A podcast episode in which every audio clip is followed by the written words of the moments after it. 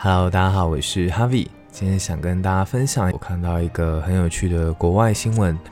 他是一个德国的行为艺术家，他做了一个很有趣的小实验，把把九十九台手机放到一个小推车上面，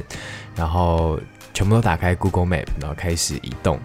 然后这时候 Google Map 就会把这些手机视为它是一个行车模式，然后你想想看，九十九台手机缓慢的在同一个地区移动的话，就会被侦测为说这个地方是不是塞车的非常严重，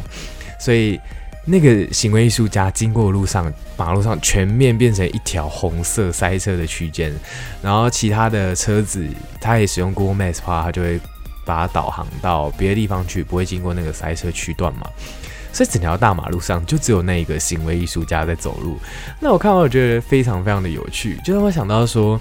台湾有一个宝可梦的阿贝，会不会他在抓宝的路上，然后也是造成交通大拥塞？那我就觉得蛮有趣的。好，分享这个很有趣的小故事给大家听，晚安。